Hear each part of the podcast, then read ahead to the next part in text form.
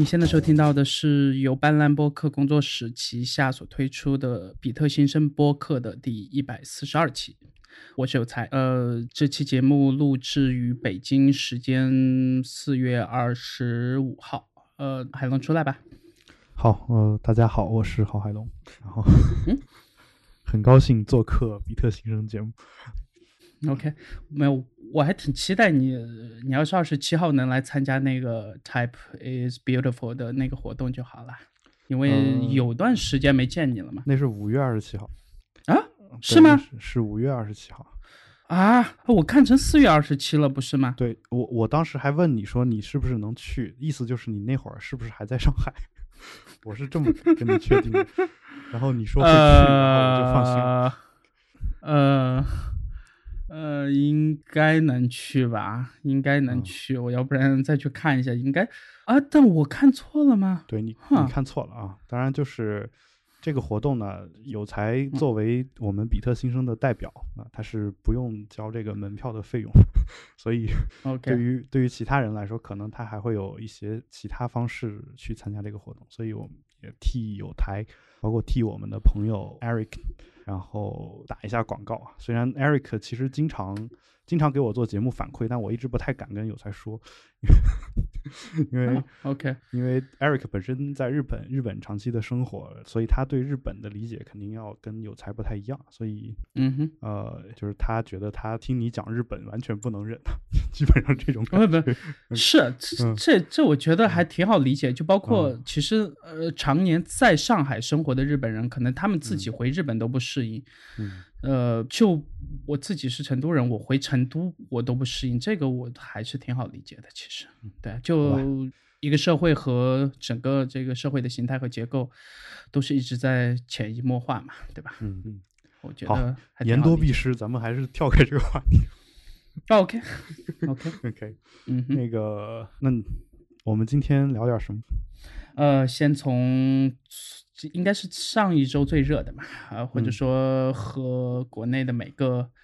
人都这个息息相关的一件事情，就是这个微信的呃打赏功能，对吧？嗯，赞赏功能，被赞赏功能。对赞赏功能被这个苹果的把就把这个呃直接在它内部付款的这个渠道给取消了，但其实还是可以通过这个所谓的这个 in app 嘛，对吧？但呃，目前为止似乎没有看到特别多的公众号。就没有出现那种所谓的哀鸿遍野的感觉，这我觉得还有点蹊跷。我觉得是这样的，就是以安卓手机的市场占有率来说，可能可能真的就是这是一方面的原因啊，就是其实安卓手机一直是可以赞赏的。然后嗯就是这些公众号的大佬们，有一些当然是靠出售内容来挣钱，就对于这部分人来说，可能赞赏是他比较重要的收入来源。那其实还有一嗯些呢，他靠的是广告，所以对于这这部分，对于这部分公众号的作者来说，他这个赞赏功能有或者没有，其实没有太大的区别，我觉得。嗯，呃，但还话又说回来了，他就算想想哀嚎，又有什么用呢？就是对，我觉得他已已经呃这样了嘛，对吧？其实头一天出来的时候，我看嗯我有些朋友会尝试去说这个呃双方的一些这个对和错嘛，嗯但其实这几天下来，我会发现就是一个很正常的这个呃很正常的这个商业行为了。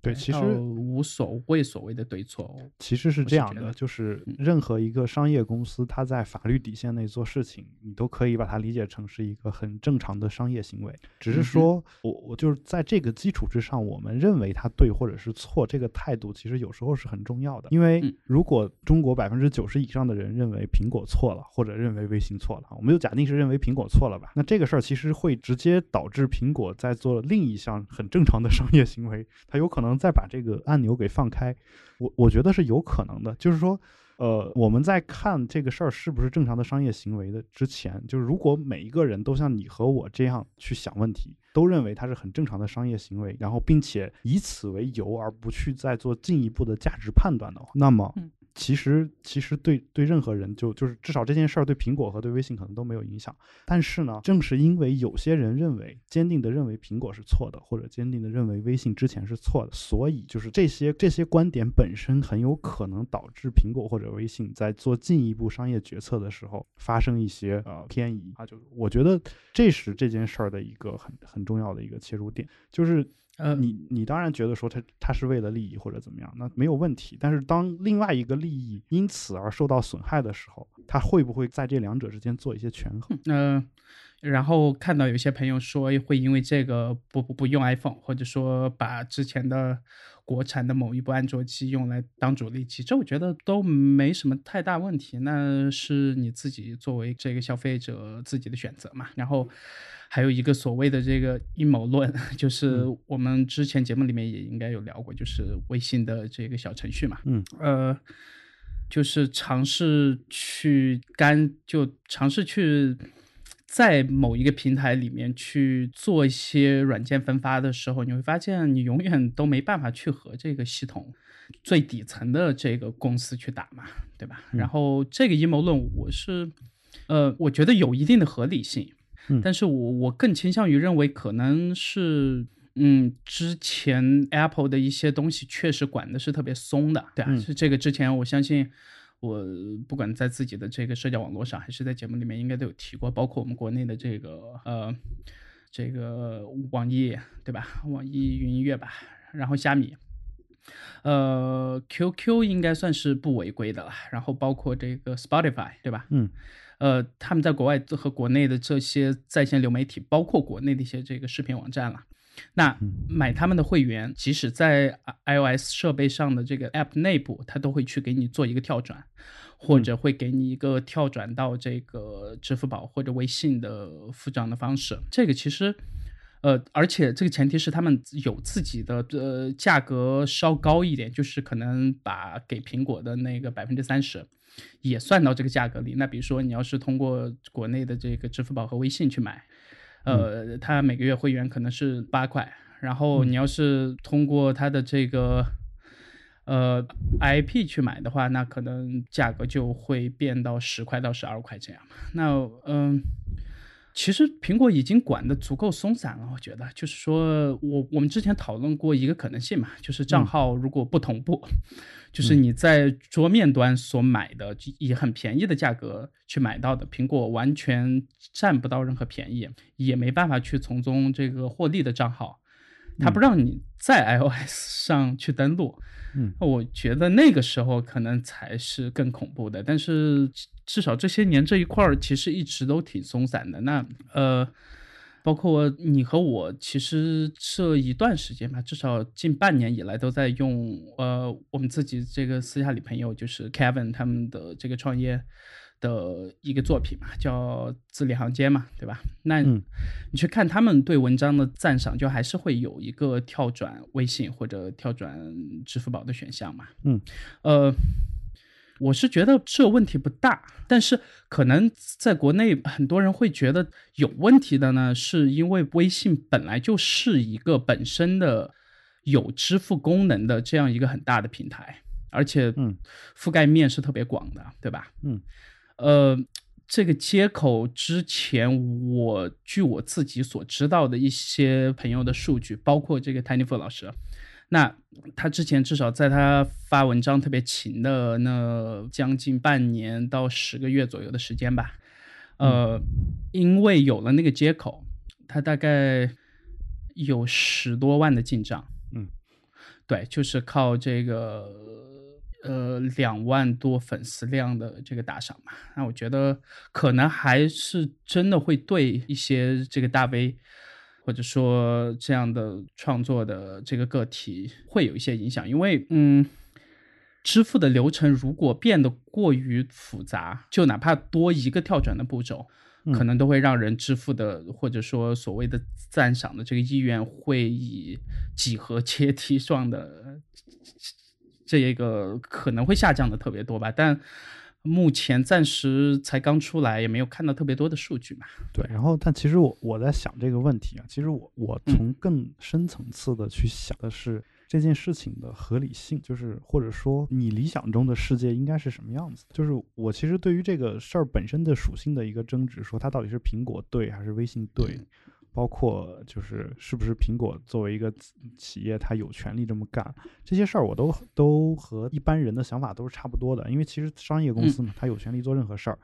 它当然也有权利说我我制定一个规则，但是我这个规则就是说用户量超过多少的，可以跟我私底下再谈判一个新的合同。就是对，而且他们之前按微信弄出来的这个公开信嘛，对吧？那他们私下里其实有接触了很长一段时间了。嗯，这个我相信你放到任何一个这个所谓的独立开发者或者这个小公司小团队，根本就没有这个谈判的，就应该是没有和苹果去谈判的任何资格。这个和前两天刚爆出来的那个 Uber 的新闻其实有异曲同工之妙嘛，对吧？那如果 Uber 没有说有把他们的这个内建的接口接到这个 iOS 十上的这个地图上。或者说他们的这个用户量和整个公司的体量还没有达到他们这两年的体量，你你觉得 Tim Cook 会直接给 Uber 的这个 CEO 去打电话吗？说，呃，可能你们的 App 有一些这个违规操作的行为，呃，啥啥啥之类，而是就很直接的就下架了。这个从之前的这个 Dash 包括其他的，其实。他不会给你太多的去争辩的机会，而到了这种这个量级，或者或者说很多人真的是，呃，你要是一旦把类似于微信和 Uber 这种已经实际上成为了很多人用智能手机的一个最重要的组成部分的这样一个东西给下架的话，其实我猜会有些人是会换手机的。对，我觉得是一定的，就是。其实我在今天话题列表里面，后来又补充了一条，是一条二零一四年的新闻嘛。嗯，这个新闻的标题叫“中国人已经离不开微信”。就是如果这个标题是真的，那呃，就是我觉得至少目前我自己的感觉是，嗯，对，就如果它是真的的话，那其实受此影响而换手机的人，我我猜不在少数。就尤其是一些有商务合作这样的一些呃需求的一些人啊，当然就是说，我其实更想说的是什么呢？就是说，你觉得这个世界它应该是什么样子的？就是你理想当中的世界是新浪，呃，不是新浪，是这个呃苹果，它要求这个 iOS 端打赏必须拿掉三块钱，比如十块里面必须拿掉百分之三十。啊，而因此微信最后决定说，我把这个功能给取消。你觉得这是一个你理想当中的世界，还是说你觉得就应该维持原来的那个赞赏的这个功能啊？然后所有的钱都我是倾向于认为说，呃，要么你当年他刚出这个功能的时候，对吧？你你明明知道它是违规的，就直接就当这个事情从来都没有发生过，就是它根本就是新呃几年前上的能赞赏的这个功能的。第一个版本你都彻底别让它上架，但是一旦上了，嗯，形成一个惯性和有自己的一个这个生态圈以后，你再直接强行的把它去拿掉，这个确实不是一个很成熟的做法。但是我觉得可能这件事情里面，我倾向于还是认为说微信那边的责任会比较大一点，因为我仔细的看过那个开发微信小程序的。这个框架嘛，嗯，呃，其实是有是有可以 曲线救国的方式的，嗯，但是呢，曲线救国呢，又可能又会触及到苹果的其他东西，嗯，呃，所以说就只能采取这种所谓的这个存图片，然后扫二维码这样的方式。现在，呃，这这当然不是我觉得最理想的方式，但是似乎目前。呃，暂时也找不到比这个更好的方法吧？我觉得，对我其实就是其实有两个问题嘛，就比如现在苹果给你提供这样的选项，说你确实可以在 App 里面打赏或者或者赞赏，但是我要拿拿掉百分之三十的佣金。就是你你如果是一个开发者的话，你会你会这样去开发应用吗？就是你你会说，我们先不说微信，比如说你现在是一个又一个新的即时通讯工具，或者新的专门发文章的这么一个工具。然后你要在里面集成这个赞赏功能，你你会愿意说，我宁愿让苹果扣掉百分之三十，我要在 iOS 上面上这个功能？呃，我还是会，你还是会对吧？对，因为只有他在造 iPhone 嘛，嗯，对吧？那又不像有很多的安卓的厂商，那可能你这个华为把我禁掉，那我就去这个 HTC 那边，你 HTC 把我禁掉，那我就去和这个三星谈。对，因为它毕竟还是一个偏开源的这样一个状况嘛。那 iOS 这块的话，我觉得呃这些年的数据有一个数据，其实一直是 iOS 或者说苹果在发布会上一直会呃怎么说很引以为傲吧。呃，就是说 iOS 设备或者苹果的这一整个生态圈的这个全系列设备吧。嗯呃，虽然说市场占比不算特别大，呃，可能在北美这两年一直到上个季度，我看大概是和安卓五五分这样嘛，呃，其实已经算是全世界占比最高的了吧，呃，至少 iOS 设备这一块了。但是每年到这个购物季，就会很明确的发现。呃，用苹果设备的人的这个平均购买力，确实是比用其他任何设备的人的这个购买力是要强的，而且强的还不只是几个百分点这样。呃，我觉得站在这个前提下，我只能接受苹果所开给我的任何条件，而基本上没有任何的这个呃办法说去把这个平台彻底放弃掉。对因为确实太有吸引力了嘛。对，那这是你的一个选择嘛？就是说，在已经嗯是在这种条件下的一个选择，包括你刚才讲嗯到说，微信如果刚刚一出来，苹果把它给禁掉，你觉得是一个比较好的做法？但再过几年的话，可能就会有一些问题。那其实你还是在站在一个说苹果已经有了这样的规则以后，呃，然后就是我们是否会遵，就是对这个规则的执行的程度，包括对这个规则的遵守的程度，呃的这样一个角度去考虑这个问题的。那你有没有就是想过说，苹果这个规则本身，你觉得它是否合理？就是说你，你你觉得它该不该有这样一个规则在出现在跟文章相关的或者这样的一些场合？就我看一篇文章，然后我呃，有一些比如说嗯，呃，比苹果体量可能稍微小一点的公司，呃，嗯就包括我自己很喜欢的这个亚马逊嘛。嗯那他们之前的就是订阅这个漫画的那个 app，对吧？叫嗯 X Knowledge 还是什么？然后后面也归到这个 Kindle 下了嘛。呃，事实上，iOS 的这个 Kindle 的这个 app 是目前可以说是亚马逊唯一一个在线的，嗯或者是呃，应该还包括呃那个 Amazon 的那个 Prime 吧，就是它的这个在线的流媒体、在线的电影，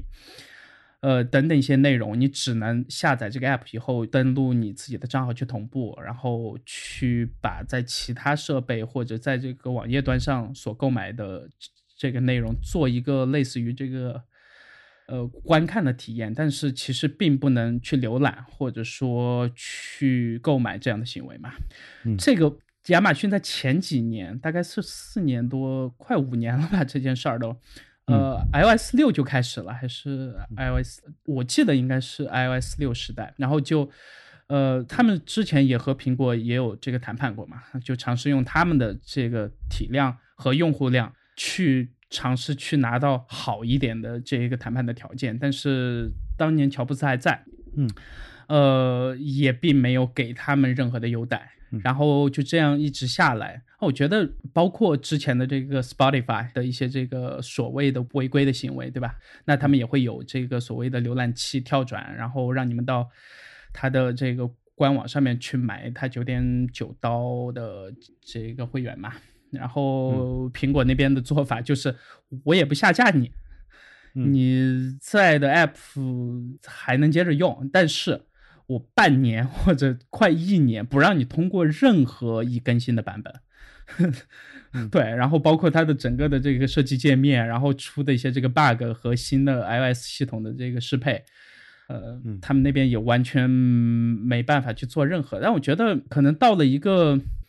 节点，如果这样的比苹果的体量小不了太多，或者说能能能在整个的这个科技公司圈子里面有很重的这个话语权的公司和苹果发生的类似于这样的这个摩擦越来越多。呃，那很明显，苹果就会想办法去做一些妥协，而只是说这个妥协的时间点还没到。那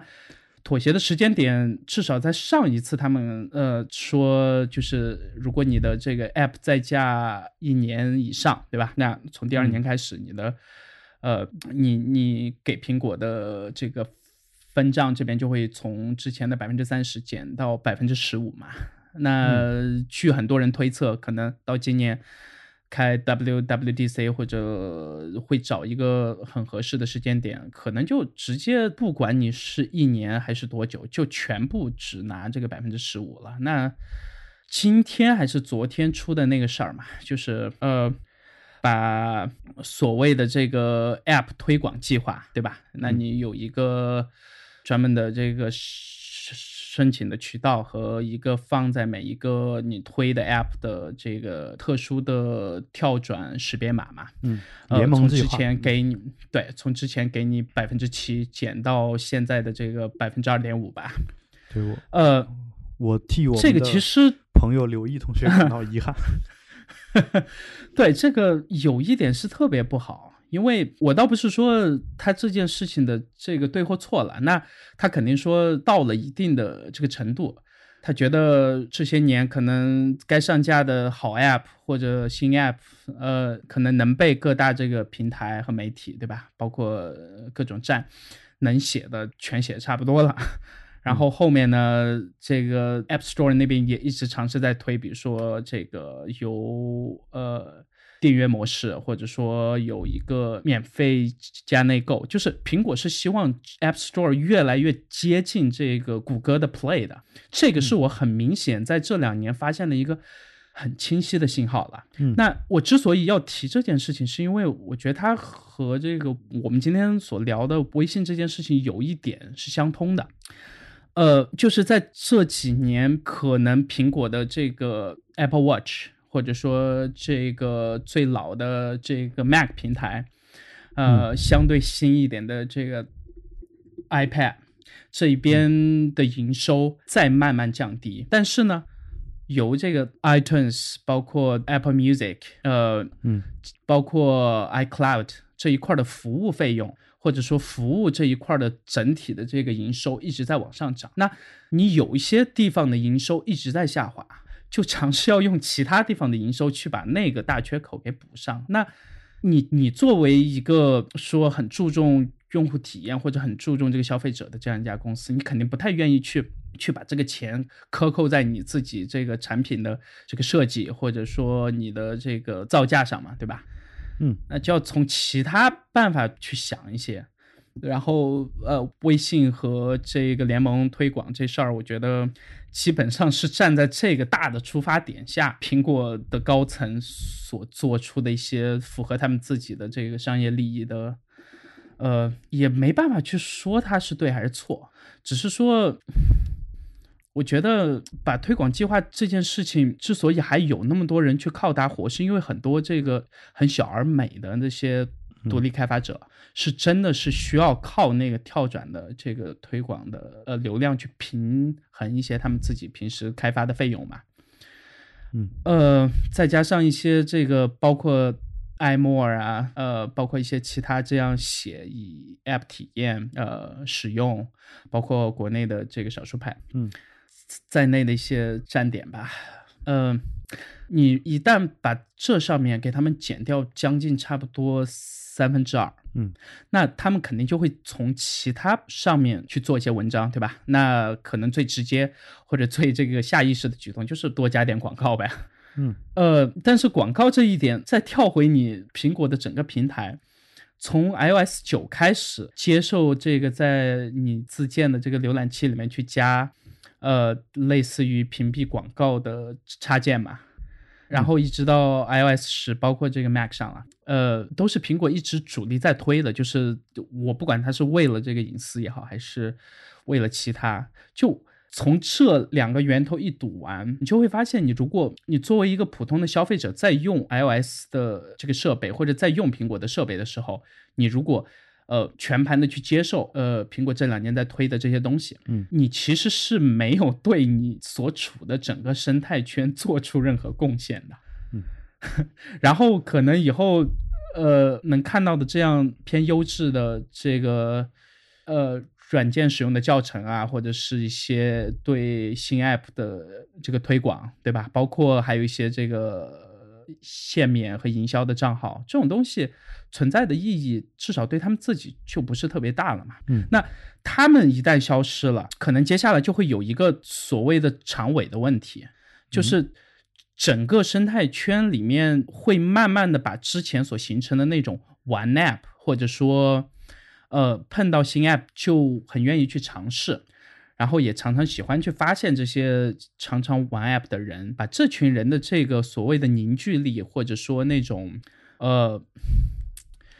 很微妙的一种平衡给彻底打破以后，我觉得可能会反过来会反噬 App Store 的整体的营收，这个是我比较怕看到的。我不怕，我觉得 OK，就是你说的这个事儿，我就从链条上讲，我是能听明白的啊。就是，但是你你你你还是没有直接回答那个问题，就是你觉得你理想中的状态就这一件事儿而言，它应该是什么样子？就它是应该让微信在里面继续拥有这种全部转账的赞赏功能，还是说它就应该是现在这个样子？现在在我看来是一个两败俱伤的结果，因为苹果它也没收到钱，对吧？然后微信也对也把那个功能给撤销了，对。然后至于你说的那个刚才那个关于联盟计划的那个事情啊，我觉得。嗯，在你看来，你你觉得这两件事儿是一件事情，就是呃，类似不是一件事了，但是是有很强的关联性，就是站在苹果的这个产品的这个营收有一些下滑，然后尝试在这个服务这方面的这个营收在往上面多少提一点嘛？对，那我其实在站在这个很大的这个前提下，就是我觉得是有一些共通的。他把这个呃内容付费，就比如说我们。给给一个就是 App 里面推一篇文章，然后付钱这种这种东西，它给禁掉了，对吧？然后或者说没有禁掉，但是他可能要你得给他支付一定的这个呃分成，然后他才同意你这样去做。然后呢，他一他又一方面呢，又把这个推广 App 的这个联盟计划的这个分成就二百分之二点五，这个是什么意思呢？我顺便解释一下，可能有些同学不太清楚，就是。呃，其实就是你你自己分享一个苹果的这个软件的链接，如果你在它这个计划里面的话，你会有一个专属代码，它通过你这个链接点到苹果的 App Store，购买了这个应用，甚至在同一时间段内他购买了其他应用，你都会分到这个软件的销售额的一定的比例的钱啊，就大概是这么一个计划。对他把这个比例给调低以后，他同时保持着它的其他的内容的比例是不不变的，比如说你推荐一本书，对对吧？然后你。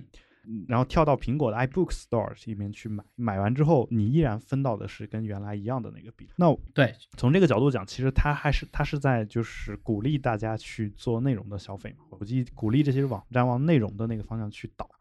所以其实我觉得你综合下来看，其实是他把别的内容提供商的路给堵死了，但是在强推自己的内容。呃，或者说存在一种可能性，嗯，就是在这次。WWDC 上可能有全新的这个 App Store 的状态会出来，或者说会有，比如说，呃，再跳回去回答你之前的问题了。嗯，呃，我理想的状态就是苹果推出全新的这个不需要买内购的这样一个，它自己同时又能获得一定合理分成的这个全新的系统底层的 API。嗯，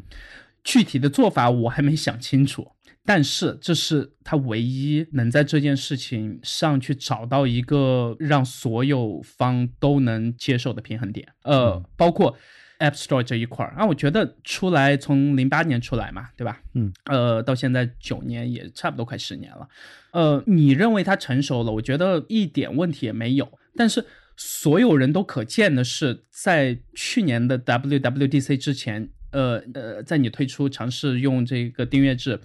去改变一些事情，对吧？然后尝试去推这个广告，呃，尝试去做一些细微的调整和改变。以来，基本上这些年 App Store 是没有什么特别大或者特别 fundamental 的这个改变的，对吧？的改变，基本的改变。对，这个是我觉得。可能苹果做出这一系列的事儿，就在今年的这个六月份。它如果今年的六月份是没有对它的 App Store 的整个的这个 API 或者一些其他的很核心的东西，它很笃定的坚信了快十年的东西，去做出一些很核心的改变的话，我觉得是会出问题的。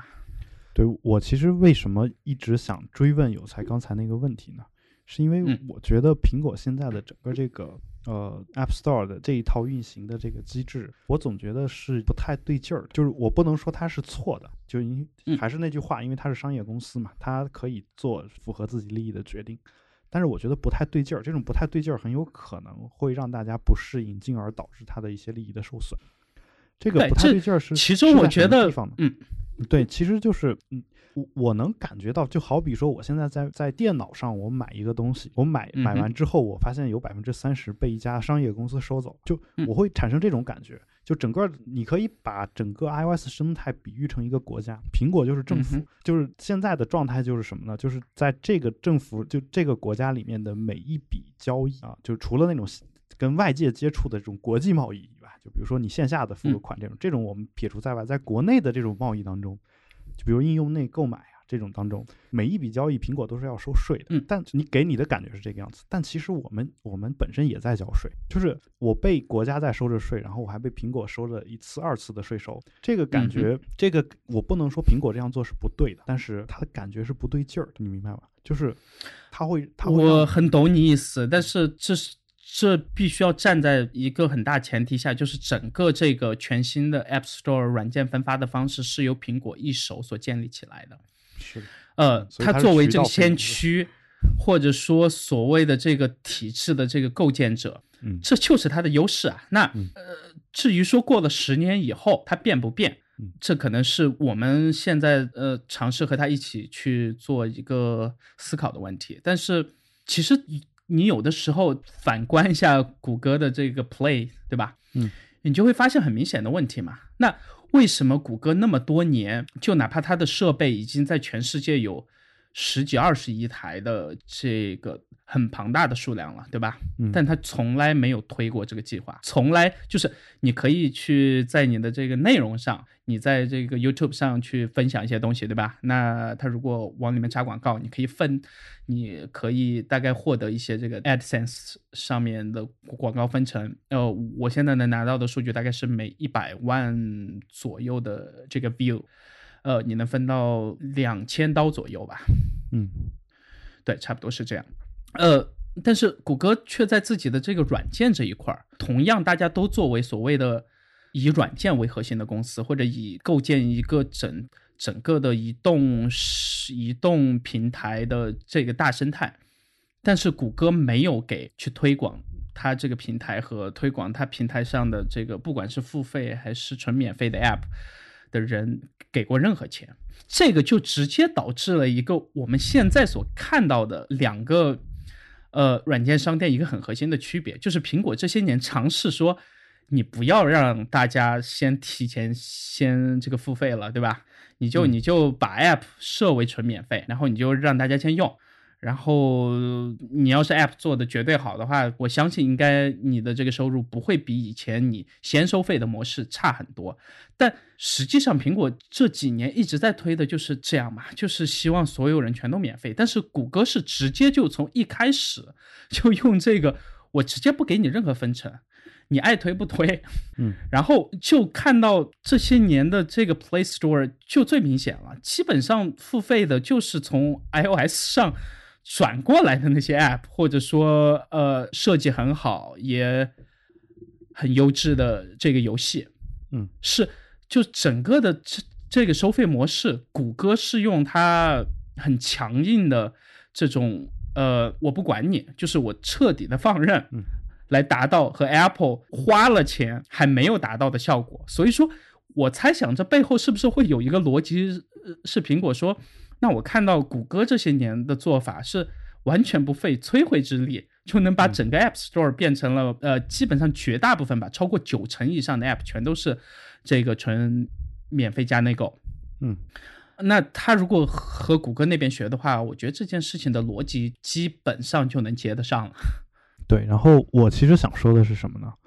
嗯，我想说的是，呃，就是我们之前说内容分发确实是需要渠道的这个费用，就包括你出版一本书，你作者拿到的钱肯定没有出版社啊，就整个出版流程的其他环节拿到的多，对吧？就肯定是作者拿的是特别小的一部分钱。但其实我我在想的是什么呢？就是说这个事儿是不是能够类比到我们今天的内容消费上面？就是我们之所以歌颂这个电子的东西，难道不就是因为这个渠道方面的费用可以得到极大的减免嘛？然后渠道的成本可以降到很低很低的一个程度嘛？就以苹果对我们内容所做的这个事情，他们收这么大的佣金是否合理？这个其实是我一直想问的。你要说 App Store 卖软件，我觉得是可以，但你就说贴一篇文章的话，我不太觉得说这个贴一篇文章这个事情，它中间抽百分之三十是呃是合理的。我我先不说它抽与不抽的问题，我至少觉得这个抽百分之三十，它至少不是一个特别合理的一个比例吧。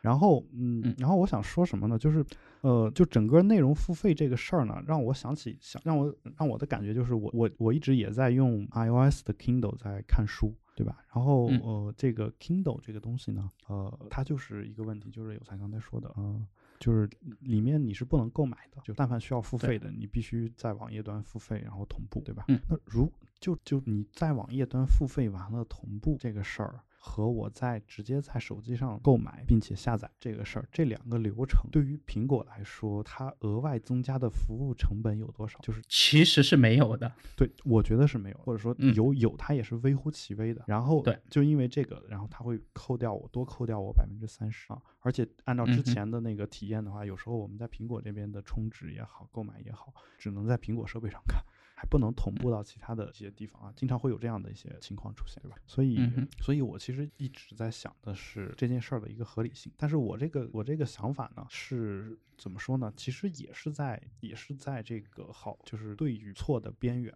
为什么呢？就是你非要做价值判断的话，我我我举个例子，就比如说，呃，有才今天假设买了一本纸质的书啊，然后，嗯，因为有才不太爱看实体书，或者说他觉得这个东西携带不便，他可以干一件事儿什么呢？就是他把它扫描了放。放在电脑里，对吧？这是可以干的。而根据著作权法，如果有才只是自己看的话，他干这个事儿是完全合理合法，就没有任何没有触触犯到任何的法律，因为他是自用，他没有没有做任何的分发。但是，哦，我们设想这么一种场景啊，就是比如说我也有同样一本书啊，有有才也有一本书，有才买回来之后呢，他想扫描，然后呢，我这儿有一个扫好的版本。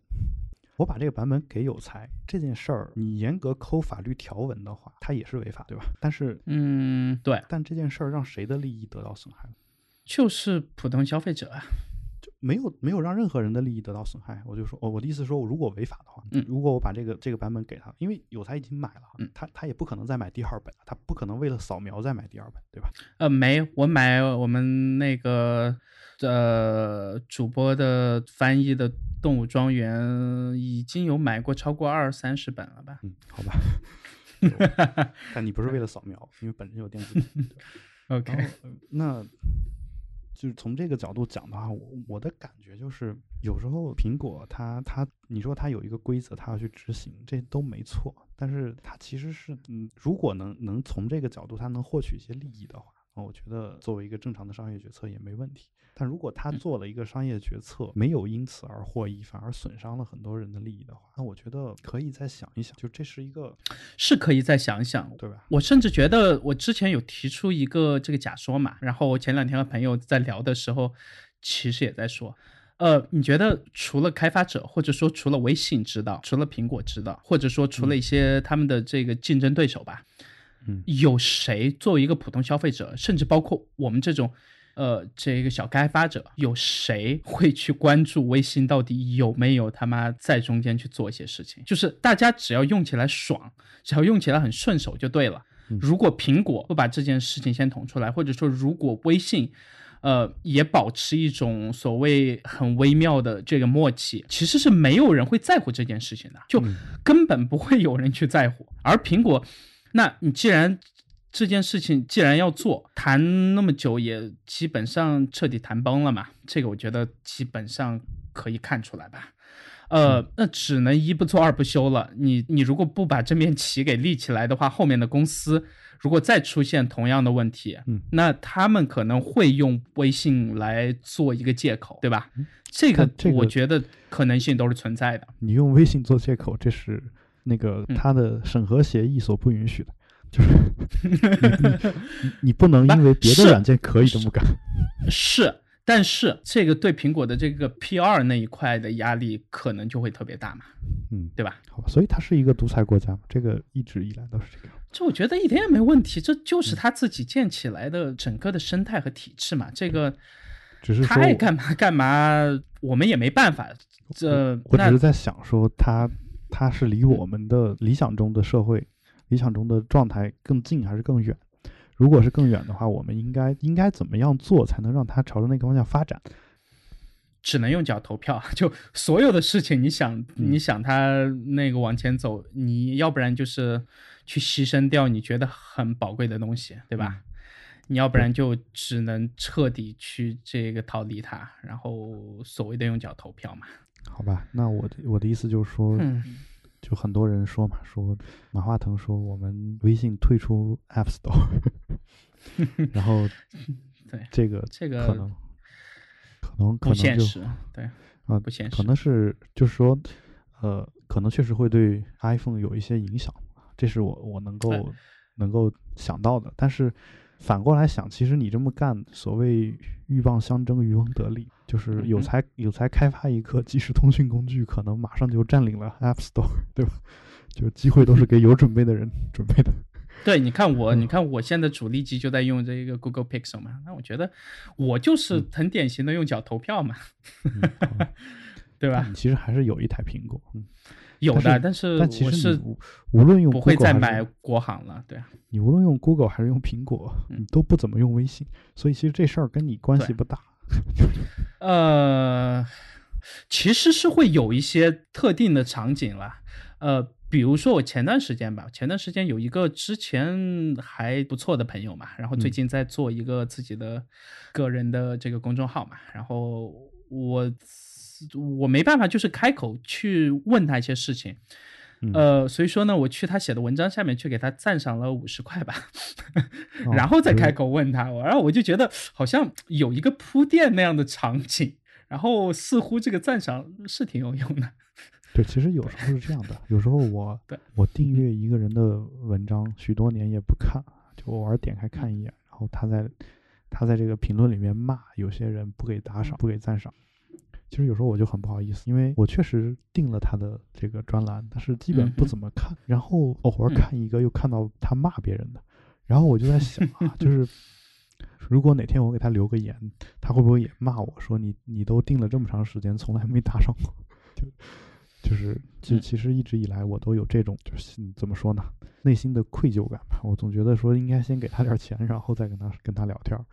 我觉得如果微信那边能做一个，比如说技术上的尝试，比如说把类似于红包啊，对吧，这种嗯。功能放到一个相对安全的这个架构下面，然后做一个这个跳转，嗯。呃，可能会给人的感觉会好很多吧。你看我之前不是他们前段时间把那个星巴克给拿下嘛，然后可以用那个微信，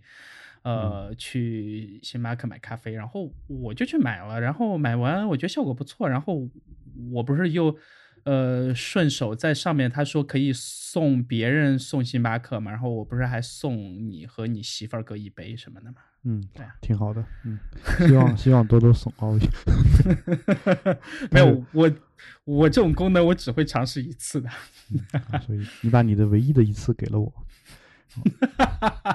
好，我觉得这句话做我们今天节目的这个标题，对，然后那就还其实挺不错的其实呃，怎么说呢？嗯，还有一个很有意思的细节嘛，就是可能我也说过，就是全世界只有阿里园区的那个星巴克是不能用微信支付。对，但是他们也是全世界最早能用这个支付宝的嘛？嗯，好吧。对啊，对，所以，呃，我对于微信这个事儿呢，我觉得其实之前的那个状态，我觉得还是比较接近于理想的状态的。现在这样干可能还是一种倒退啊。当然我，我这个人在整个在微信上总共收到打赏也不超过两百块钱，然后可能我觉得等 WWDC 吧，反正嗯今年我最期待的就是在 App Store 这一块儿的一些开放的东西出来，然后我我其实很好奇 iPad 那边的适配嘛。对我很好奇的就事就是，你是怎么做到每年都充满这种期待？然后，对这个东西，我自己其实也有问过我自己了。呃，可能还是从 G 四开始用这个 Mac，对这个公司产生了一些天然的亲近感，就是，嗯，或或者说。真的是和同行比起来，其他同行你有的时候想去换一下平台或者换什么，直到今年我才第一次觉得安卓的手机在这个 Google Pixel 上真的还算不错了。嗯，但好之前为止，其实你偶尔想去换一下，你会发现你没得换。好吧，对，这个我觉得可能是这些年还一直在保持期待的最重要的原因。但是其实确实实，我觉得这几年的期待是越来越少了。对，我觉得有才最兴奋的其实就是各种发布会开之前的那个时候，就是对我叫 我给自己不是起了个这个外号嘛，是嗯从哪儿看到的？是前两年的某一次吧，然后叫呃国产手机发布会专业领奖师嘛。这是那个四级的微博签名 哦，是吧？啊，对，没有我我还是不怎么看国内公司的发布会的，少，对，特别少对，。然后就是哎，不，是锤子是五月份要开对吧？是在哪嗯开？应该是五月份开啊，暂时还没定。是在深圳吧？我好像看到那个乔淼，呃，乔淼老师有转发，他说他好像他要去深圳看什么来着？就我已经好几好几年，对好像是有可可能去年去年北京那场看，一般他只要在北京开，我就会去看，然后其他地方我就从来没看过飞过去。就我作为一个罗永浩的 学生，嗯，呃，对，一直对他还是有一种这个粉丝般的崇拜啊，就是这种感觉啊。所以其实，呃，这个事儿是这样的：当一个人影响了你很很长一段时间以后呢，他有一些做错的地方，你明明知道错了，你也不会就是出来说，这是肯定的。就是那如果哪一天他在你面前彻底的垮掉，你会怎么办？嗯垮掉，那我就继续追随原来的他呗。就我我为什么一定要一定要 追随垮掉的那个他呢？对吧？你这个哦有点是类似于当年的这个孔子的这个这个门徒和他的这个门客的感觉了。对，挺然后好的。就因为其实是这样的，就好比你你喜欢一个歌星，然后这歌星可能有一些不太好的点，然后被人指出来嗯了，让你你听上肯定也不舒服，但是你也知道那些点可能是对的，对吧？就好比老嗯罗跟罗振宇就是聊的那七八个小时里面，嗯他确实讲到了一些东西，我听着还挺伤心的，就是 就是那因为因为早早年间有一些东西，他说那个东西多么多么牛，但其实听完这个长谈之后，你发现他确实在那个地方做了妥协，并且啊，就是可能做的确实有一些问题，但是当时你觉得嗯我插一句啊，你觉得那个罗振宇是一个好的呃采访者吗？我觉得还不错，就是因为那 OK，、呃，因为罗振宇是怎么说呢？我从他背从景这个央视出来什么，背景上讲的话，他他我我只能这么说，因为呃，如果我或者你或者 Tiny Fu 去采访，有可能有的一个问题是什么呢？就这一点上，我可能做的还算比较好的，就是嗯有可能我们仨采访完那个东西就播不出来了，你你明白我的意思吗？就是 OK，就是他能抓到一条线。对他其实他能他能在直播几个小时的演讲的过程当中还不突破那个底线，他能把一些话在所谓的那个红线之内说清楚。那我觉得嗯这个是他多年以来在央视练就的一个本领。就这事儿，我你和我或者是 Tiny Fu 都没有啊。Tiny Fu 是尤其典型的，就是是我觉得我觉得他问的不是没有特别狠，对，嗯是很多时候，我觉得有一些性格的东西，或者说有一些自己的这个棱角的东西，如果都磨掉的话，就挺没意思的。对，那对，说实话，对是啊，但嗯有意思的你不可能在深圳卫视播出来嘛，对吧？OK，对吧？这是就你要在国家电视台往出做东西的的话，嗯就是就是这个思路，就是你有时候你得考虑一个问题，你是希望这个节目播出来呢，还是希望保留你的棱角？这是有这么一个权衡。嗯哼，就如果你能在最大限度的保留棱角的情况下，还能把这个节目播出来啊，就这个是一些人看起来做的比较好的。对，所以但至少一开始在自己头脑里面去设那根线，本来就是一件很值得考量的事情嘛。对，所以我我其实呃，嗯我其实整整场那个采访，我倒觉得说他是没什么问题的。我其实不太喜欢被第二现场的人老打断，就是你 你问就 问，然后不要不要老老插，啊然后切回去那种。对嗯这这种感觉我我其实不太喜欢。就是我也不是说第二现场的人就一定有什么问题，只是说。呃，我我其实期待的不是看一个娱乐节目，但是他们是按照娱乐节目的方式去做的，就给我感觉是这种。嗯哼嗯我觉得，嗯、不管怎么样，至少是一个还不错的尝试嘛，对，对，然后长谈嘛，就我们当年想要做的嗯播客马拉松，这个我已经约到我觉，得有一天会做的。我已经约到了这个呃自弹自唱的主播，约到了嗯 OK，约到了迟早更新的主播